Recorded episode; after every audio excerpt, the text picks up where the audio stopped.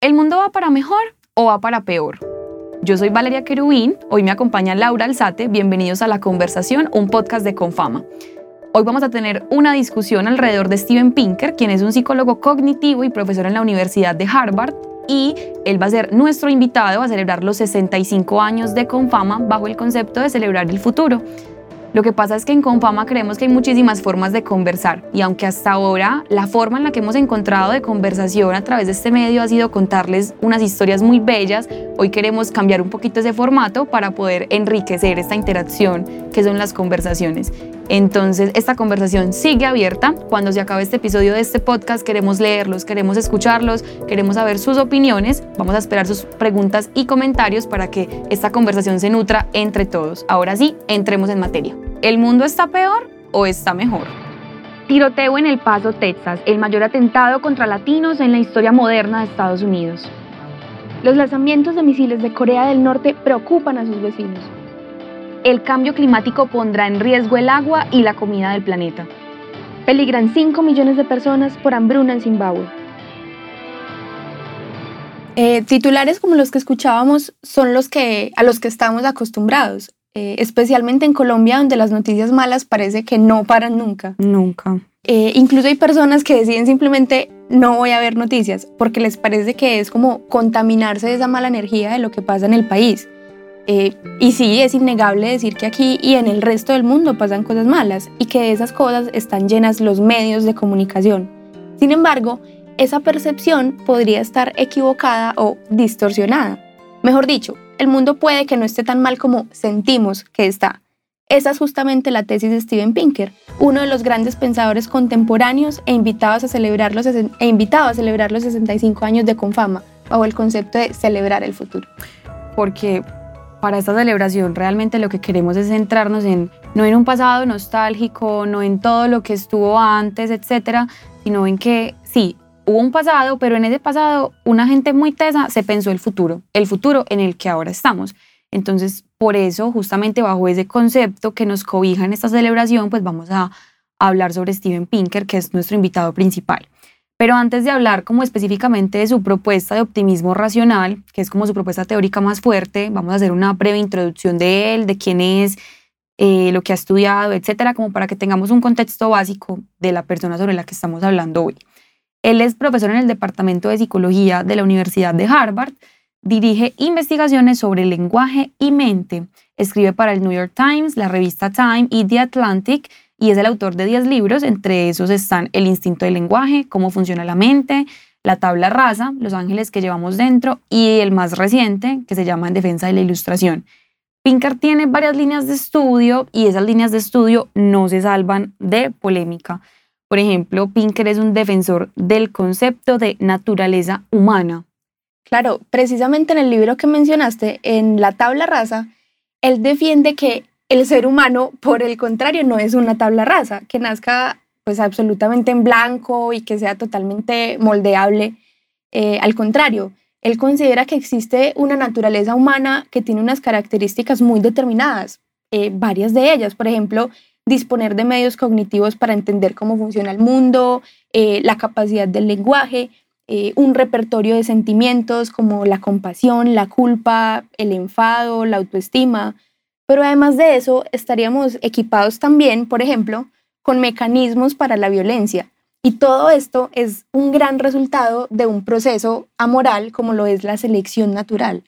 Eso es algo muy raro de pensar y es muy curioso porque nosotros tendemos a pensar que la mayoría de cosas nos, da, nos las da la cultura. O sea, que el contexto en donde estamos, en donde nos criamos, la familia, etcétera, etcétera, es lo que, digamos que nos moldea en esas cosas, pero Pinker lo que dice es todo lo contrario. O sea, él, él entiende la importancia de la cultura y del contexto, pero para él hay una, hay una base genética que está ahí.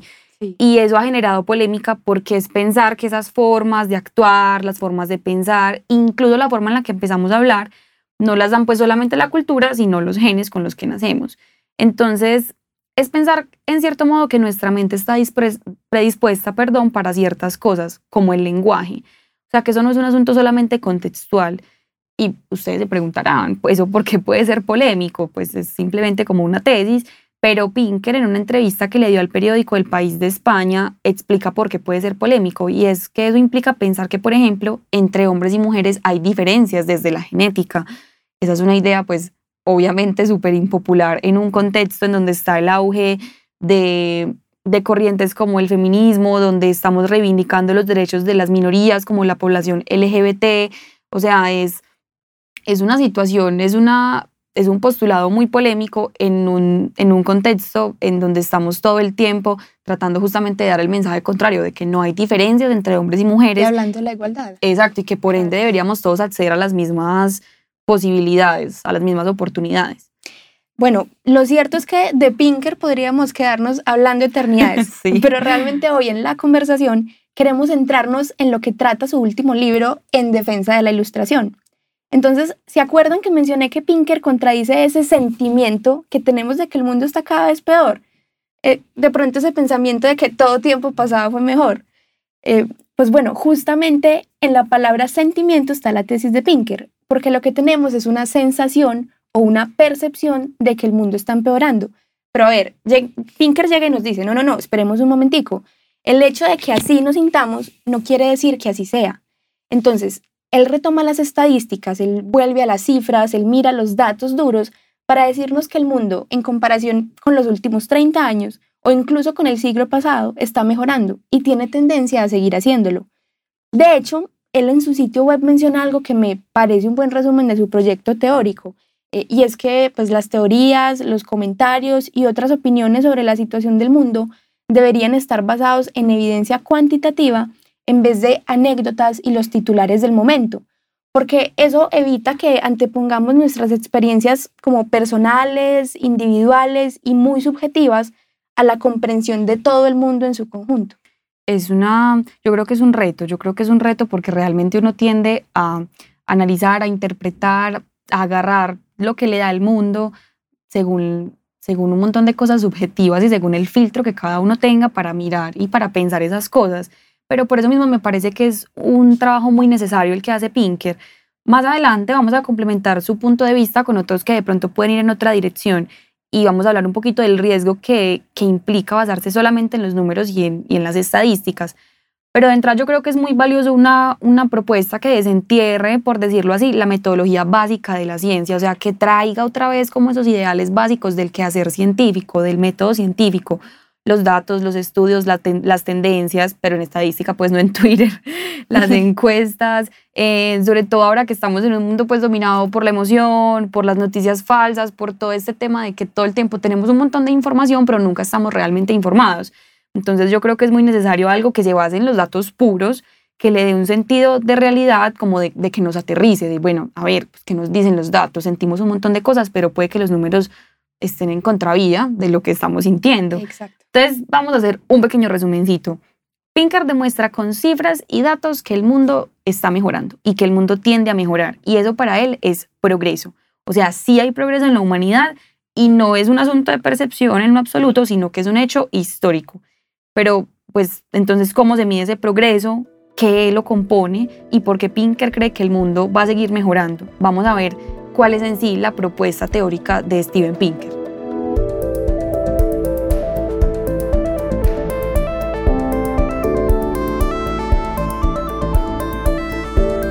Bueno, en primer lugar, Pinker nos explica por qué es que vemos las cosas peor de lo que están. Entonces, para explicarnos por qué las vemos de esa manera, nos habla de dos cosas. Entonces, en primer lugar, lo que él llama la heurística de la disponibilidad. Esa palabra es súper difícil, ¿no? Sí. Heurística. Heurística de la disponibilidad. Pero bueno, ¿y eso, ¿y eso qué es? ¿Qué es esa palabra tan difícil? Pues bueno, significa que la gente calcula la probabilidad de un acontecimiento o la frecuencia con la que ese acontecimiento ocurre, ocurre según la facilidad con la que se nos vienen ejemplos a la cabeza. Entonces, si yo voy a pensar en atentados terroristas y se me viene rápidamente un ejemplo a la mente, yo tiendo a creer que los atentados terroristas ocurren con más frecuencia de la que en realidad ocurren. Entonces, esto al final del día es lo que los psicólogos cognitivos llaman un sesgo cognitivo, como un problema al momento de razonar. Y son precisamente esos sesgos cognitivos lo que nos impiden evaluar con rigor y con objetividad el estado del mundo y nos hacen sentir que todo está muchísimo peor de lo que en verdad está. Sí, pues realmente tiene mucho sentido. Uno recuerda, yo creo que uno en general tiende a recordar cosas malas muy fácil, Muy pues fácilmente. demasiado sencillo. Y bueno, entonces por un lado está el tema de la heurística de la disponibilidad, que ahí les dejamos el reto de pronunciar esa palabra rápido y pronunciarla bien. y la otra razón que plantea Pinker es la naturaleza misma del periodismo. ¿Por qué? Porque el periodismo se encarga de informar sobre acontecimientos y no sobre tendencias, o sea, no sobre cosas globales que están pasando, o sea, sobre la tendencia de muertes a nivel global, sino que el, el periodismo lo que te da son datos, datos, datos Y el hecho del y datos. momento. Exacto, o sea, es el hecho del momento. Eh, entonces no nos muestra como a nivel global o a un nivel más general qué dicen esos datos, qué representan esos datos, porque puede que tengamos todo el tiempo datos sobre muerte, que creo que es algo que pasa todo el tiempo en Colombia, que hay muchos datos sobre muerte, pero puede que a nivel general esos datos en comparación general con hace unos años sean menos, sean menos datos sobre muerte. Lo que pasa es que estamos tan expuestos a esos datos tan continuamente que tendemos a creer pues que todo el tiempo están hay muerte y muerte y muerte. Entonces, si todo el tiempo estamos expuestos a estas noticias, pues vamos a tener la sensación de que cada vez hay más muertes y más asesinatos. Pero eso no quiere decir pues que a la larga, en comparación a 30 años, haya más muertes o asesinatos en el mundo. Eh, vale, pero bueno, ¿tú crees que Pinker critica el periodismo como tal? Pues, a ver, Lau, yo no siento que Pinker como tal critique el periodismo. Creo que entiende que esa es un poco su razón de ser. O sea, yo creo que hay Sí. que partir de algo y es que el, esa es la, el quehacer periodístico, informar los acontecimientos del día a día. Pero es muy interesante porque Pinker sí se ha mostrado a favor de corrientes periodísticas como la del periodismo de solución, que es una corriente propulsada por Tina Rosenberg, que es una redactora de The New York Times. Ella propone enfocarse más en las soluciones que se están presentando ante los problemas del mundo.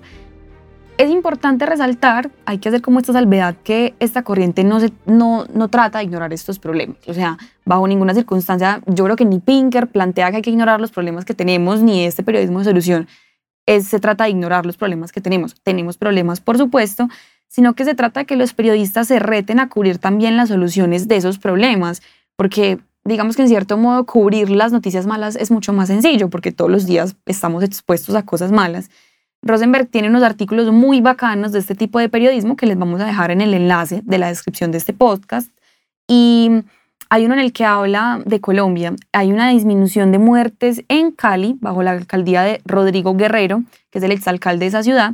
Hay otro que también me gustó mucho, sobre un programa de defensa personal en zonas de Kenia para que las mujeres aprendan a defenderse de sus agresores sexuales. Entonces, no es pensar que o en Cali ya no hay muertos, o en Kenia eh, ya no hay agresiones sexuales, no, es pensar en, en que todo el tiempo estamos buscando y efectivamente hay soluciones que se están Sí. planteando ante estos problemas.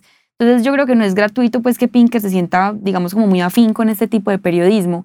Él muy a su estilo incluso justifica con cifras esa narrativa de declive o de pesimismo que tienen los medios de comunicación. En, en Defensa de la Ilustración, su más reciente libro, él explica el pesimismo de los medios, específicamente pues en The New York Times. Él muestra un gráfico que también muestra en sus charlas TED, que también les vamos a dejar el enlace en la descripción de este podcast, eh, y en ese gráfico lo que muestra es cómo el tono de las noticias se ha tornado como más sombrío, como más pesimista en las últimas décadas. Sí, eso, por eso es que mucha gente quiere descontaminarse y, y no noticias. Sí, se, se aparta totalmente de los medios de comunicación. Eh, pero bueno, entonces ya que hemos eh, hablado pues como de esos, de esos sesgos cognitivos y de ese tono del periodismo, eh, Pinker nos dice, venga, eh, la pregunta de qué es el progreso realmente no es tan difícil de responder. Hombre, antes puede que sea muy fácil, porque tenemos unos indicadores que nos permiten hablar de, progreso. La vida, la salud, el sustento, la abundancia, la paz, eh, la seguridad, la libertad, la igualdad de derechos, la alfabetización o las oportunidades, todas esas cosas nos permiten hablar de progreso y medir el progreso. Entonces, eh, Pinker coge esos indicadores y dice, venga, el balance es positivo. Eh, la hambruna catastrófica ha desaparecido. Eh, cinco sextas partes del mundo viven sin guerra.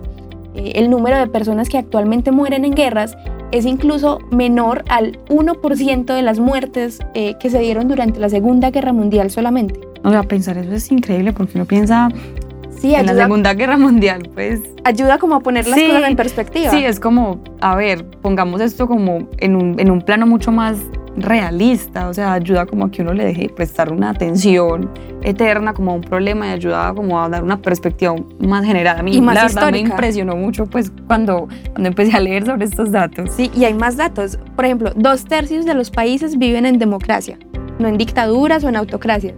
Eh, las mujeres pueden votar en todos los países salvo en uno. Eh, la tasa de alfabetización, por ejemplo, está por el 83%, cuando a principios del siglo pasado era del 12%. Eh, las jornadas laborales son menores, la gente tiene más tiempo para el ocio y en fin, son muchos los indicadores que nos permiten tener ese balance positivo. Pero entonces ya la pregunta que surge es si ese mismo balance es el que percibe la gente en su cotidianidad. Pues yo acá de atrevida y sin datos, sin muchos datos, les voy a tirar un dato. El mundo en general yo creo que no, pero los seguidores de Confama sí. Eh, el martes hicimos una encuesta en Twitter, les preguntamos qué sentimiento les provoca pensar en el futuro y teníamos cuatro opciones. Optimismo, pesimismo, alegría y preocupación.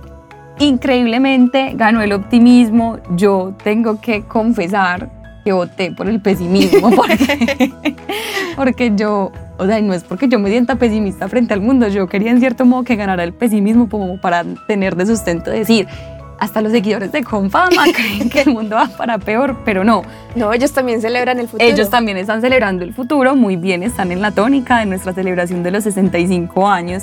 Entonces, pero hay algo muy importante y es que en la encuesta le compite la preocupación. Entonces, no se sienten pesimistas nuestros seguidores, pero sí se sienten como un poquito preocupados. Es un tono Claro. como de de pronto todo va para mejor, pero de pronto no.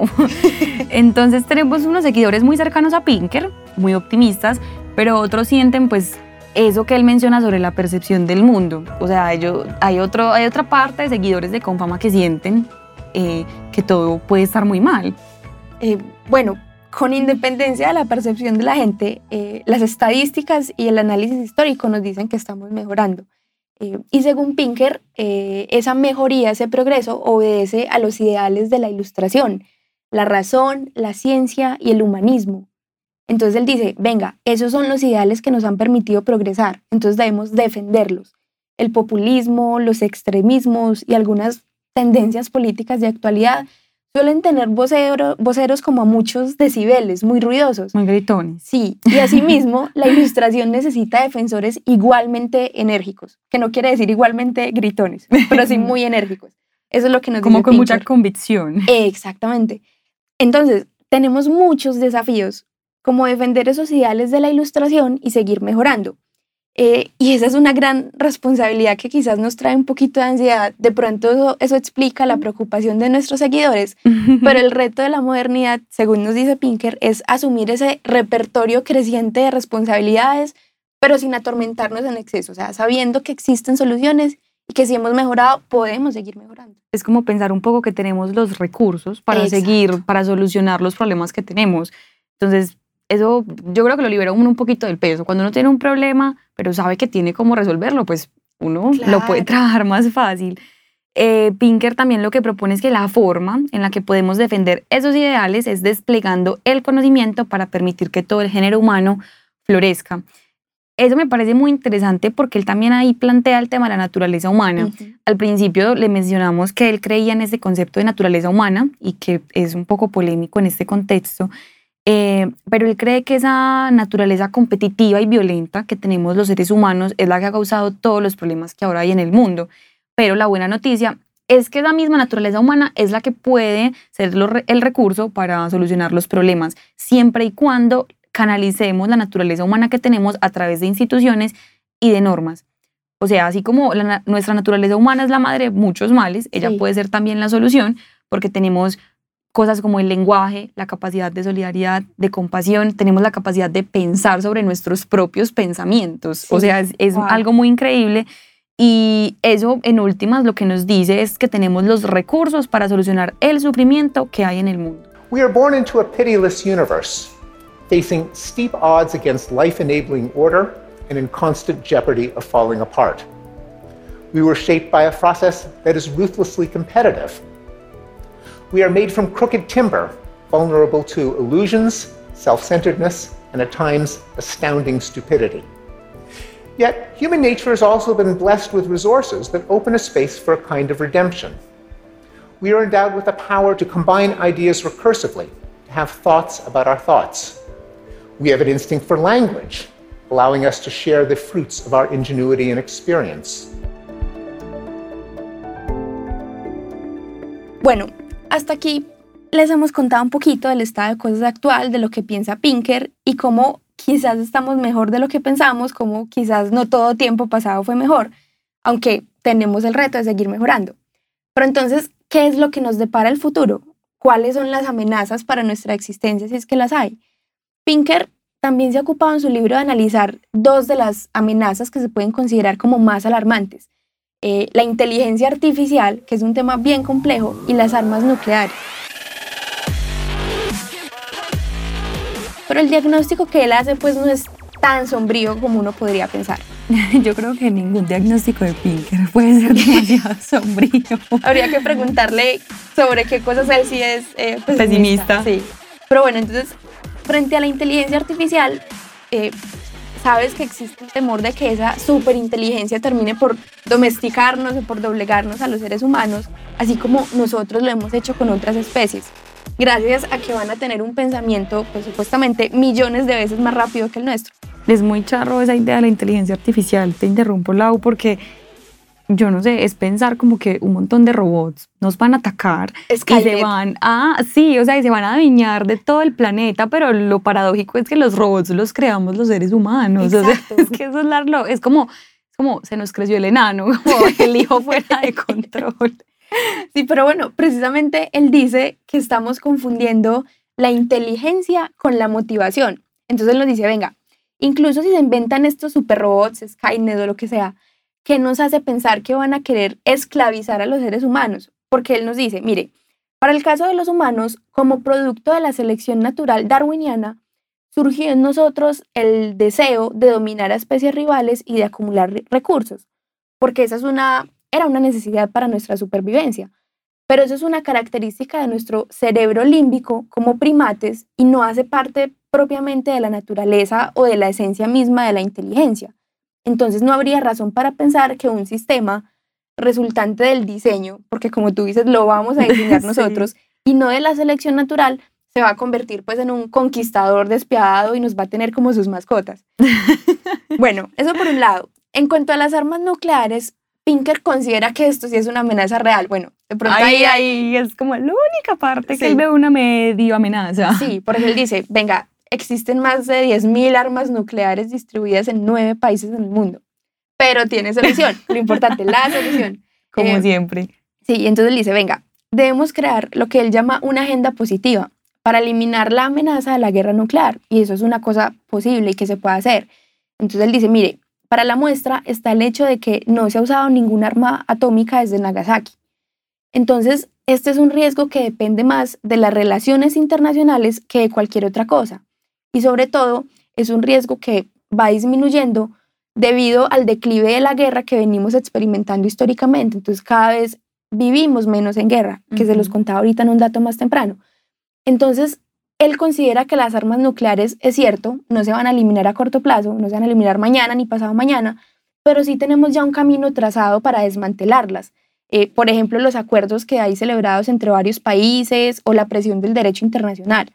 Entonces, eso es una cosa importante y también eh, es importante tener en cuenta los datos. Entonces, pasamos de 54 mil bombas nucleares que existían en 1986 a menos de 10.500 en la actualidad y eso es un logro que debe reconocerse. Sí, a mí me parece, me parece muy valioso que él reconoce el avance que hemos tenido, no es como todo el tiempo pensar como, ay, pero seguimos mal, pero seguimos mal, pues a ver, hay cosas que no están tan bien, pero no, no en todo seguimos igual de mal que hace, que hace varios años.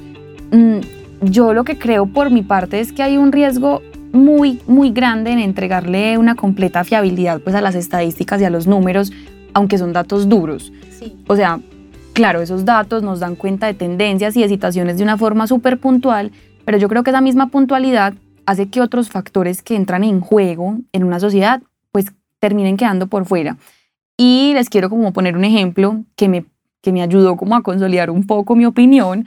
Entonces, el sábado hubo un tiroteo en El Paso, en Texas, en donde murieron al menos 22 personas Luego de que esto pasara, un divulgador científico que se llama Neil deGrasse Tyson publicó un tweet en el que decía que sí, que, que qué cosa tan horrible, que Estados Unidos había perdido vidas en un tiroteo masivo, pero que en ese tiempo de 48 horas en el que se habían perdido esas vidas, también habían perdido 500 vidas por errores médicos, 300 vidas por gripa, 250 vidas por suicidio, 200 por accidentes de carro, 40 por homicidio, perdón, y 40 por homicidio, pues a través de un arma de fuego.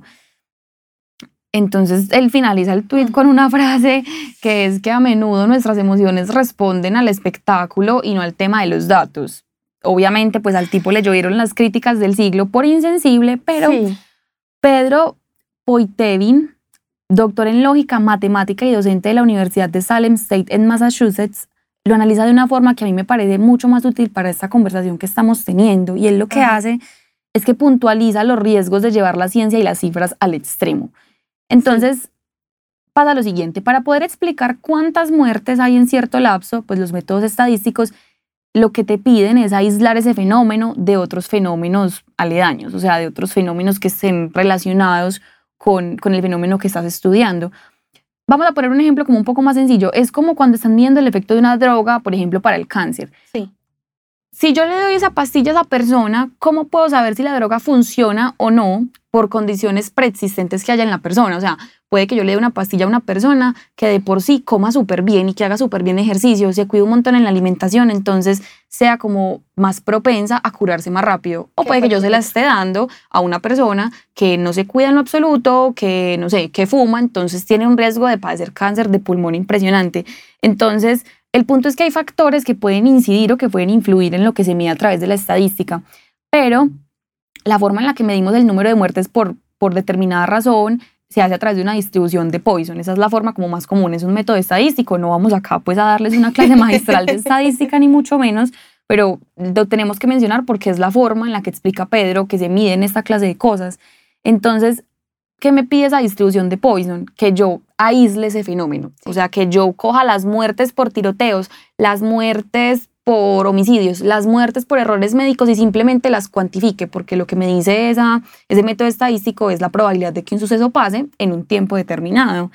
Entonces sí, pues lo hacemos y vamos a tener una estadística, un número que nos dice la probabilidad de que ocurran un número de eventos en un periodo de tiempo dado, pero no nos va a explicar por qué están sucediendo, ni qué otros fenómenos pueden estar afectando o incidiendo sobre esa estadística. Y yo creo que ese es un poco el peligro de la apuesta teórica de Pinker, aunque me parece, repito, y quiero reiterar esto, me parece muy valioso que él, digamos, que desentierre el quehacer básico de la ciencia y el ideal de la ilustración de combinar razón más ciencia para darnos el progreso.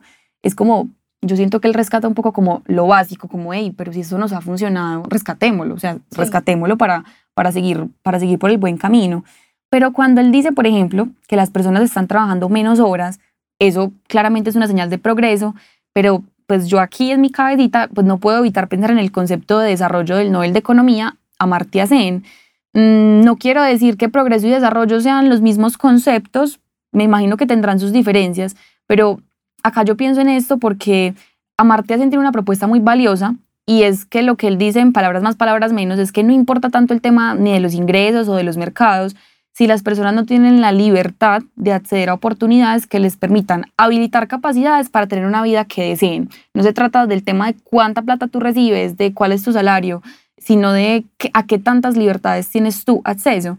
Entonces, claro, la cifra de Pinker, pues a mí me parece supremamente positiva, pero que creo que puede distar, se puede alejar como un poquito de cómo en la práctica las personas están viviendo esas horas de trabajo, aunque sean menos horas de trabajo. O sea, creo que nos vale la pena hacernos la pregunta de si serán trabajos que las personas escogen libremente para tener una vida que valoren o los escogen porque no tienen más opciones. Mm. O sea, cuando no tienes más opciones, pues realmente no puedes escoger, eso es lo único por lo que puedes optar.